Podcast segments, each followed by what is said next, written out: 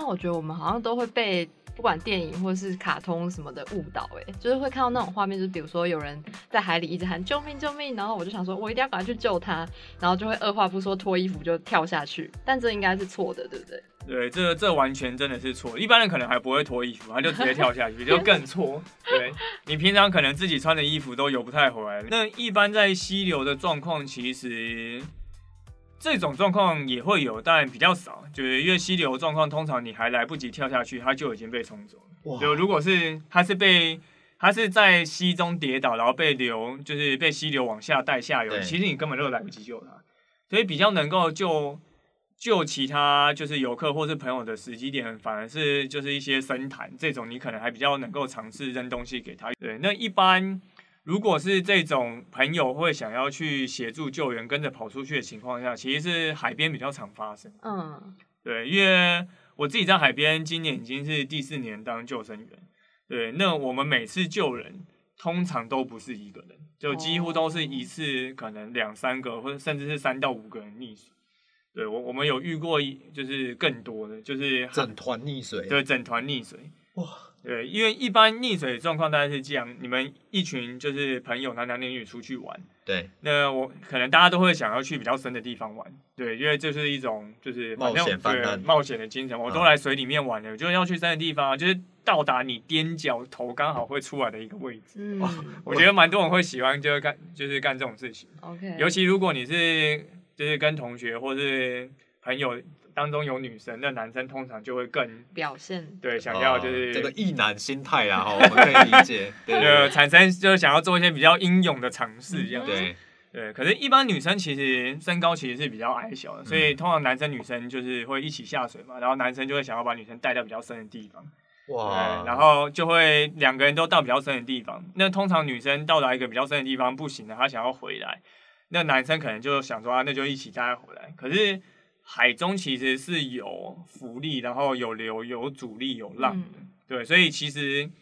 在你已经到达胸口的一个深度，你就其实很难用走的走回来，对，你会走不太动。所以意思说我走了出去，但不见得走得回来。对，因为走出去一定比较容易，对，然后走回来会比较难，因为你可能会有拉力是往外面拉这样。哦，对，那你走不回来。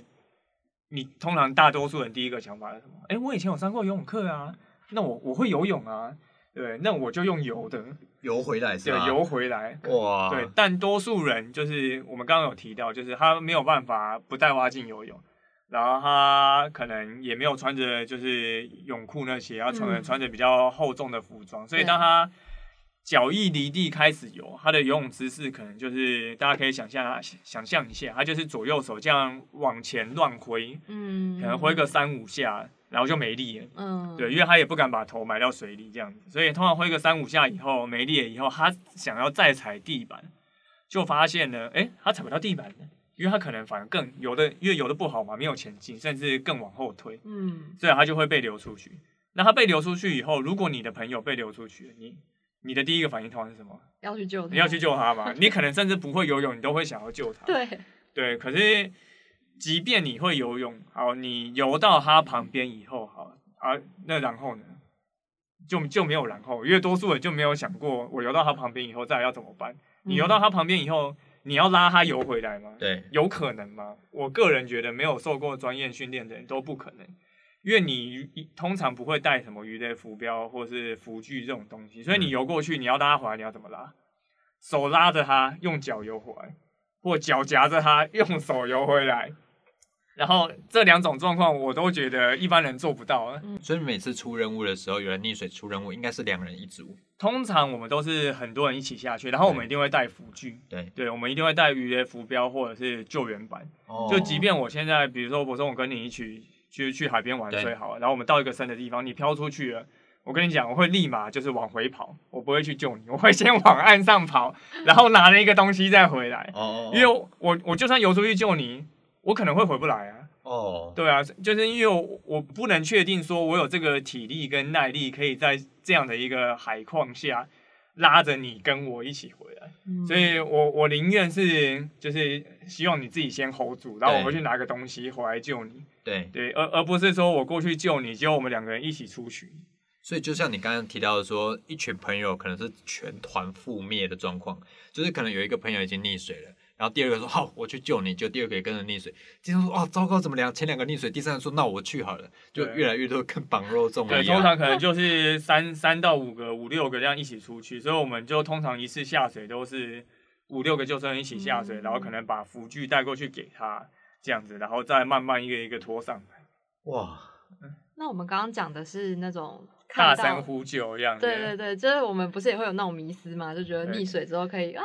救我，救人哦是女女主角都叫的好大声，那样。但听说这也是错的，对不对？一般来说，在溺水的状况下，要就是呼喊救命，其实是非常困难的一件事情。那为什么会这样子呢？是因为我们人体的构造的呼吸系统是为了让你呼吸，而不是让你讲话。嗯对，所以我们一定要先能够呼吸，才可以讲话。对，那在溺水的情况下，溺者其实就是因为他已经不太能呼吸了，所以才会发生溺水。对，所以导致他其实没没什么办法呼吸，所以他没有办法怎么呼吸，他就只能就是一直想要想办法去吸气，所以他其实基本上是没办法发出什么声音，他可能就会拍打水面产生一些水花，然后尝试喊出声音，可是可能喊不出来，甚至他喊出喊出来的时候，他就在水里面喊，因为他可能是载浮载沉的一个情况下。对，所以我建议，如果你真的要想办法喊出声音，你就要使劲一口气，手跟脚用力往下，然后投出来一瞬间用力喊一声。就我们在哦海边也有发生这样整个喷。出海面，然后用用力喊一声，然后再沉下去，这样。对对对对，就是你一定要急那一口气，为了就是让别人发现你。这个在我们在海边也有遇过这样子可是海边本身是个蛮吵嚷的环境，哎，对对对，他真的在海边已经飘出去溺水了，真的它呼救你们会发现吗？这边我就要讲一个我们真实遇过的案例，这个案例我们到现在都海边教练都还会在讲呢。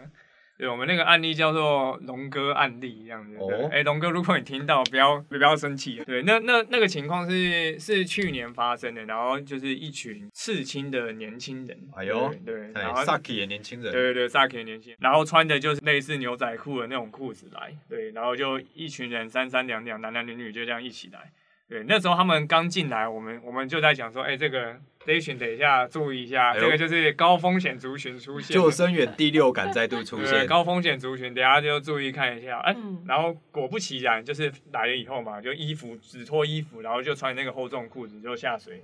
对，然后就跟然后带着女生，然后就就五六个就一起跑下去玩。那一般海边我们都会围一个警戒范围，就会有绳子，那所有人都喜欢。到最后的范围，不管他踩不踩到底，然后就拉着绳子在那边载浮载沉给浪打，然后在那边啊这样子，嗯，对，这就是可能大家来海边的一种 乐趣，对，都市人的舒压 跟我们不太一样。画面有点冲恶对对对，然后就这样飘飘飘嘛，然后后来就是他们想要回来，就发现回不来。对，那女生比较矮嘛，所以女生就慢慢走不回来，男生就要慢慢拉，然后慢慢也拉不回来。那一天刚好比较有一点海流往外面带，所以我们就看到他们越来越出去，越来越出去。然后我们几个救生员就已经站起来了，然后手拿着鱼雷浮标，然后就开始等。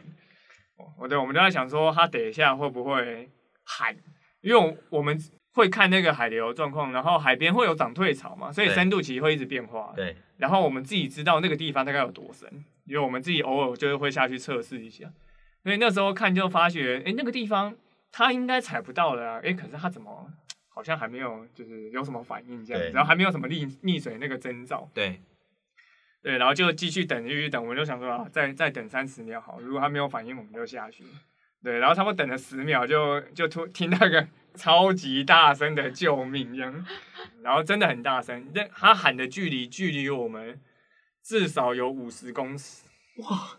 那他嗓门算大哎，对，他嗓门蛮大。我们那时候就在想说，就是像这种比较就感觉气势比较强的的年轻人，会不会比较有就是矜持，就死不喊出这种？哦对，，结果他还是喊了。这个人到危机的关头啊，不管是不是在这天压低的，还是这个不要对生命开玩笑对了。对，想说会不会比较好面子，不喊，不就不喊，就是还是喊的，然后他就他就带出去，然后我们就游出去，然后呃他的朋友就蛮有 sense 的，就自可能自知不会游泳，嗯。然后就就没有跟着跑出去，就就飘出去的那个人，然后就在那边喊龙哥龙哥，这样子，所以所以我们才知道他叫龙哥这样子。就是类似说保护总裁这种概念啊。对对对，然后后来我们就就去把他带上来，这样子，对，这这就是龙哥事件的始末。但还好没事哎、对对对，龙哥不好意思又调侃了你一次。哎，不过你刚才提到说，如果你今天跟有人出去玩水，然后就到海边嘛，然后如果已经流走了溺水，你说你第一下的反应不是跟出去救他，而是回岸上去拿鱼雷浮标。所以我觉得这个也要这个观点要跟我们观众呼吁一下，这个朋友啊，不是因为就是放你去了这样啊，嗯朋友是想回去救你啊，回去找资源救你，千万不要看这个朋友远离的背影，就觉得说啊，我们这个做了这么久的朋友，你居然要弃我而去，好不好？我们在讲这个是正确的观念的，没错，这样才有才可以确保你们两个都平安脱困。不过我们很好奇耶，比如说像海边，你从事救生员以来，其实很多海岸线都插有这个告示牌，叫做说啊、小心溺小心溺水啦，嗯或者说这个海域是危险的海域啊什么的。对对对，你觉得这种东西真的有用吗？台湾这种告示牌真的蛮多的。通常这种告示牌的产生，就是因为这个地方发生一些溺水状况，甚至不是溺水状况，对，然后导致政府觉得这个水域环境是有风险的，所以就直接插了一个这样子的告示牌做禁止。对，那当然有些地方它是真的是比较可能危险海域或是危险溪流，就可能不是那么适合下水。嗯，对，可是多数的状况其实是没有那么有风险的。可是因为台湾的海岸线或是溪流也是这么长这么多，那一般政府也没有办法，就是一直指派有人去那边巡逻或是盯着，所以所以直接就用一个告示牌禁止的方式，是就一个比较快的方式。反正你如果出事，我就罚钱，或者是你可能因为这样子真的出了什么意外，可是因为我有做这个告示牌，我可能就不需要做一个国赔这样子的一个方式，通常告示牌内容会写什么？禁止游泳啊，或者嗯水深危险对，啊，水深危哦险什么。禁止戏水烤肉啊。哦，那比如说内容上有办法再做改变吗？内容上比如说我这样说好了，我今天是个明代啦哈啊，这个流域发生了很多起溺水事件，我这个基于苦民所苦啊，我就在这个内容上写说，本条流域已今年已造成几人死亡，然后几人伤亡之类的我。有点像车祸的那对对对，个，本路段已经造成几起车祸，总共几人死亡，几人受伤。嗯，把这数据详细列出来，然后贴，不要不要贴上照片啊，就是把这些数据列上，你觉得会有用吗？我觉得多少会有点贺阻作用啦。然后，即便可能是比较善水性的人来玩水，他可能对他来讲，他也比较知道这个地方的状况可能是比较特别的。对，但我觉得政府可能可以做更多的事，他可以在更具细迷的告示一下为什么这边会这么容易发生状状况，比如说这边的地形怎么样，或是他可以画一个地图，就哪边比较容易会有产生什么涡流、翻滚流，或是一些海流的一个情况下，或是这边的风浪是怎么样那个情形，而不是说只是立一个很多人在这边出事意外的状况，可是你嗯并不知道他们为什么会在这出意外，或是在这里的哪一个地方出了什么样的意外，那这个才是对于去玩水的民众他比较想要知道的，他才知道在这里玩水要避开哪一个地方可能比较容易产生一些风险，可能是这个地方有落石，或者这个地方有流，或者这个地方会有什么那个状况。哎，可是就让我们这个拿龙哥的案例来说一下好了。以龙哥这类型的年轻人来说，我们很难期待他去详细阅读这个告示牌上的各种资讯呢。嗯那既然这个设这个牌子可能放在那边跟鸡肋差不多的状况了，那你真的能够期待游客去阅读告示牌上的内容，知道说哪边有危险，哪边水特别深，然后甚至这个地形怎么来的吗？我也是觉得蛮困难的啦，所以我觉得你至少那边挂了一个水深危险，或是禁止下水，你还是可以放一个救生圈呢、对不对？对啊，就你禁止人家下水，那如果真的有人他发生状况，它还是有救生员可以救。救生圈会被干走啊？海边救生圈常在吗？海边救生圈常在吗？其实你们看，一般如果是海边那种有插牌子或有挂救生圈的地方，我不知道你们有没有摸过那个救生圈，没有那个救生我有摸过有脆化的感觉。它是它是硬的哦，它并不是一个软的救生圈，就是你 K 到你被救生圈 K 到，你应该是会晕过去那一种，它是一个非常硬的一个塑嘎型的一个救生圈。对啊，所以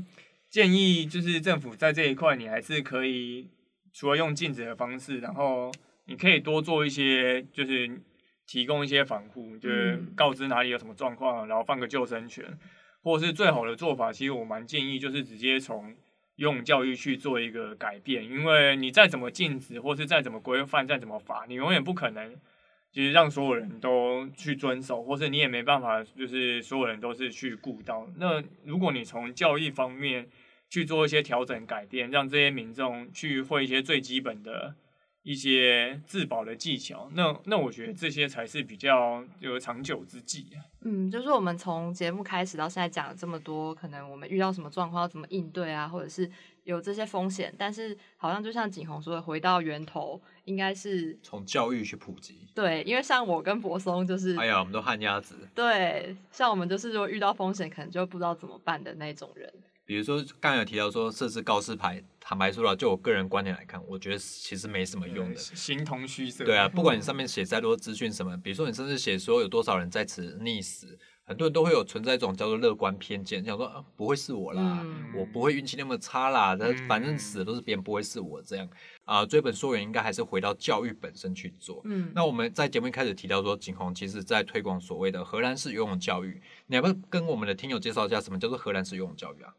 像荷兰其实跟台湾算是蛮类似的一个环境状况。荷兰的国内也是非常多的渠道跟湖泊，是因为他们本身其实在海平面以下的国土面积很多，所以他们政府就会去跟跟水争地嘛。对，那因为以前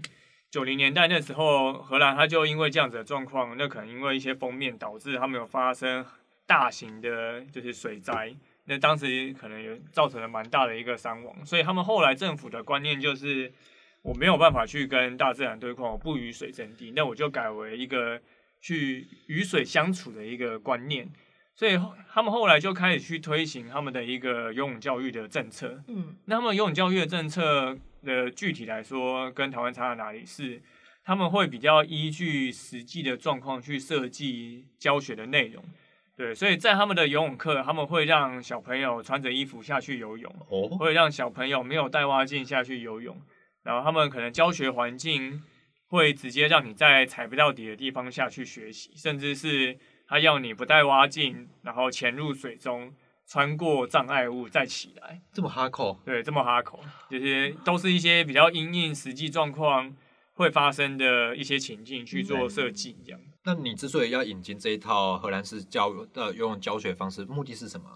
因为我就会发觉，台湾其实不管是西边海水、海边溺水的状况，其实就大同小异，对大概就是踩不到底，对，然后导致溺水，然后踩不到底的情况下，他可能又没有办法在没有蛙镜的情况下游泳，所以他就会变成是他没有办法自己就是救援自己。对，那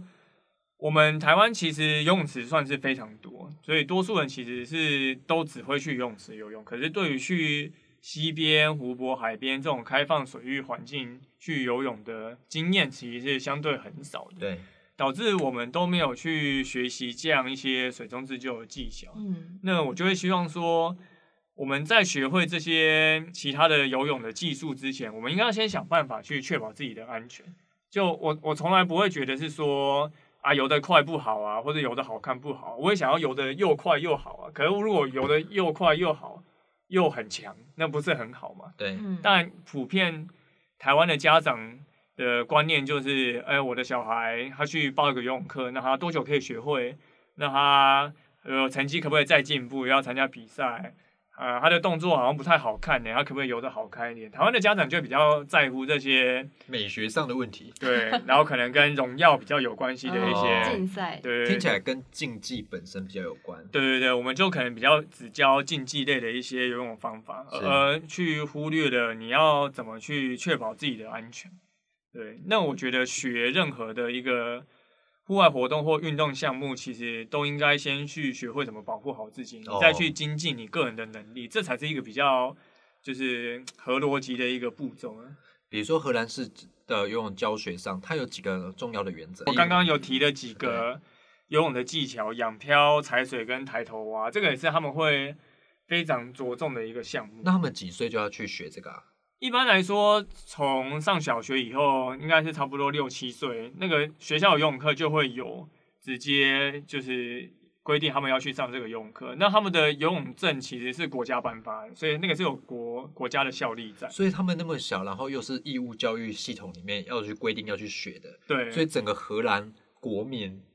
应该说几乎每个人都有这个证照吧？对他们那个普及率非常高，他们证照基本上分为 A、B、C 三种等级。对，那如果你没有考过最基本的 A 等级，那你以后不管去哪里的公立游泳池游泳，你都必须带着手臂圈这种辅具才可以下水。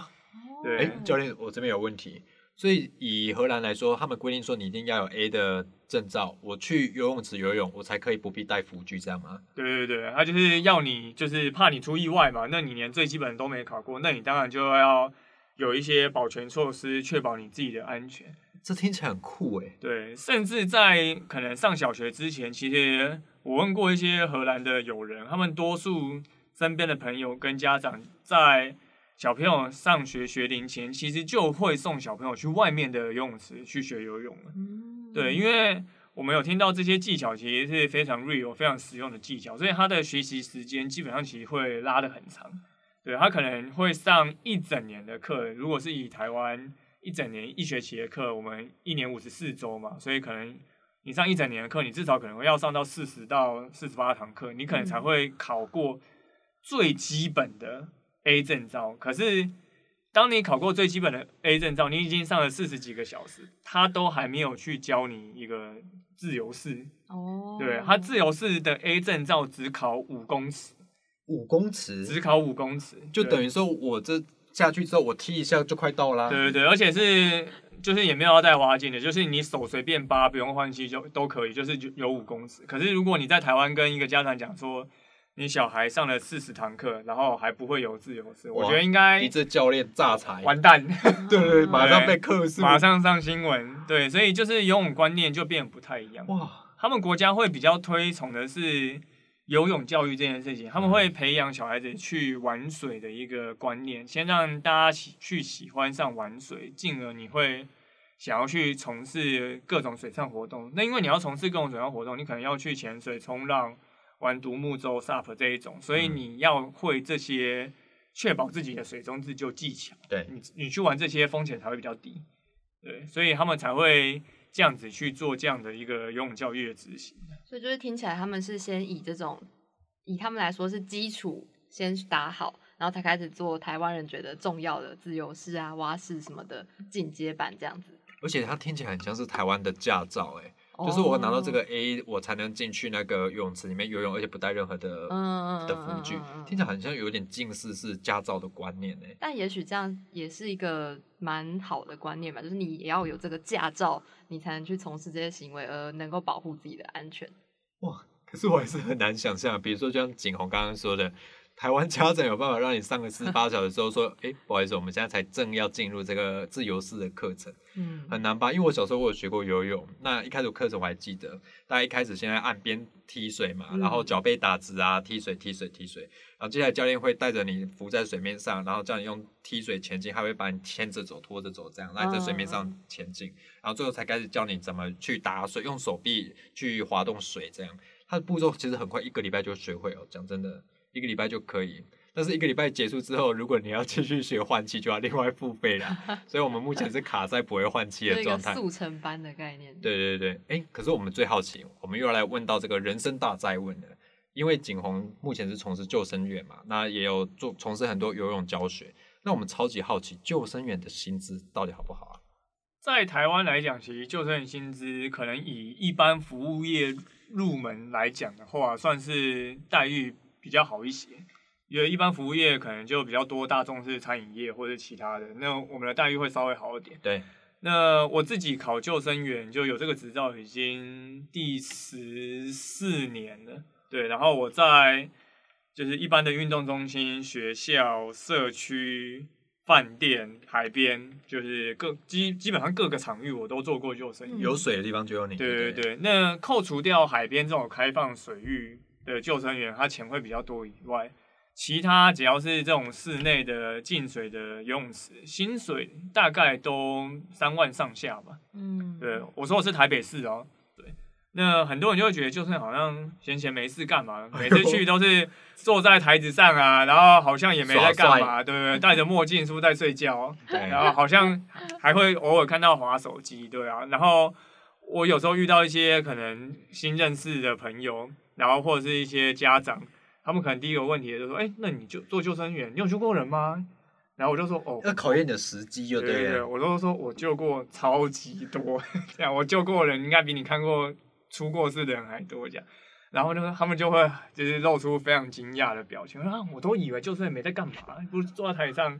就没在干嘛这样。当一些意外发生的时候，我们是会有直接有是有刑责，然后会有需要去做赔偿金额的部分，而且就是都是很严重的赔偿，可能都是一条人命，起码是几百万啊。然后你再加上刑责，这也会导致现在的救生环境其实。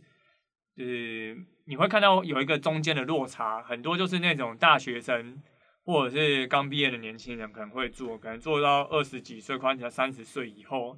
他就不会做了，或者是他就是转做教学，然后再来可能会再来从事救生员这种从业工作的，就是五六十岁的半退休人士，因为他就已经比较。不在乎这个收入，就是赚个养生啊，健康啊，对，来健康的，看大家游泳啊，然后可能来游泳的都是他朋友这样子。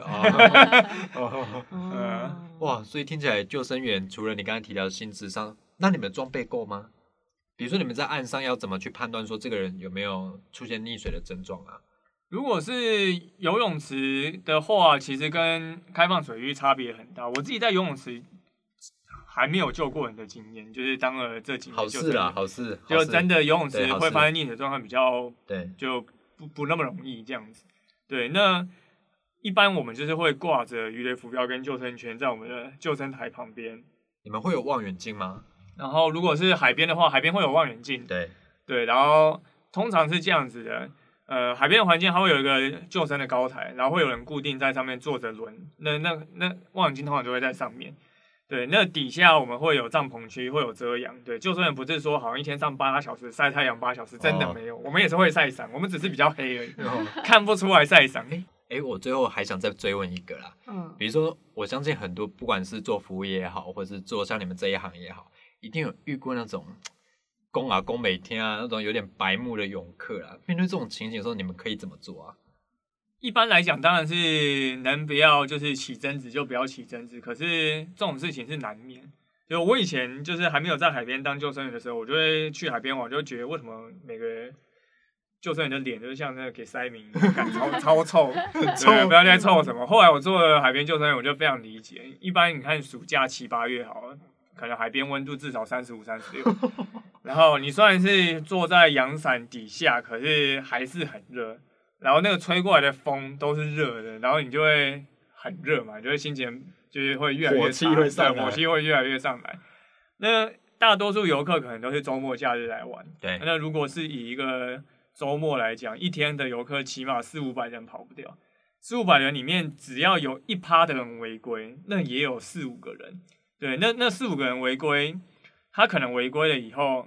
哦，可能不是更正一下，不是四五个人违规，可能是会有四五个人溺水。对，可能会有就是十二十个人违规，就会有非常多人违规，因为我们会围一个警戒范围嘛。那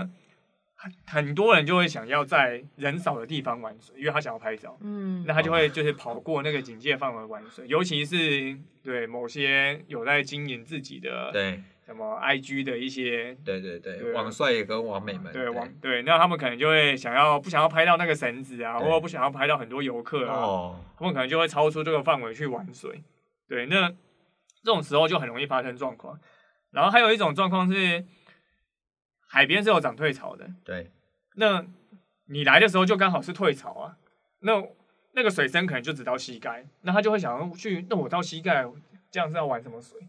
这样就我我来在就水深到膝盖，我要怎么游泳？这样，然后就会想要跨过绳子去深的地方游。那那你为什么不涨潮的时候来玩呢？虽虽然我知道没有人出门会看潮汐啊，就我出门也不会看潮汐。可是就是海边就是这样子啊，就我们不可能依据涨退潮，然后这样上下午，然后每天都在移动那个警戒线，就不可能这样子，就太麻烦，也没有时间。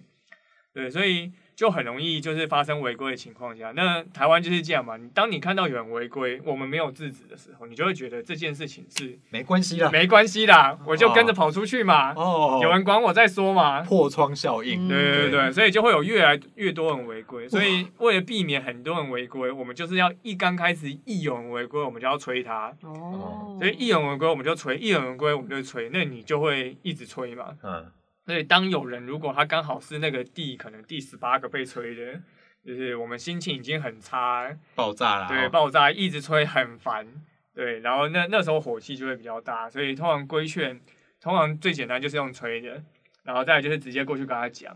那如果他真的不听的话，因为我们也会配有大声公，我们就是用大声公讲，就让他的行为让所有人都知道。如果他脸皮真的这么厚，公审就对了。对对对，我们就是直接请就是主管，或是请请其他就是比较会叫警察吗？也是有叫警察的时候，因为还是会有游客就是可能会跟我们起一些冲突，或者是有一些口角，所以还是有。不过现在越来越少了，大部分都是刚开始就先跟他沟通，然后现在可能会拟那个一个切结书，就就超过这个范围，如有任何状况，请自行负责。哇，因为我们海边其实会有非常多的外国游客来，嗯，那外国呃外国的环境其实它并不会为这样一个警戒范围，哦而且外国人他其实水性通常比较好，他们通常都会在开开放水域玩水，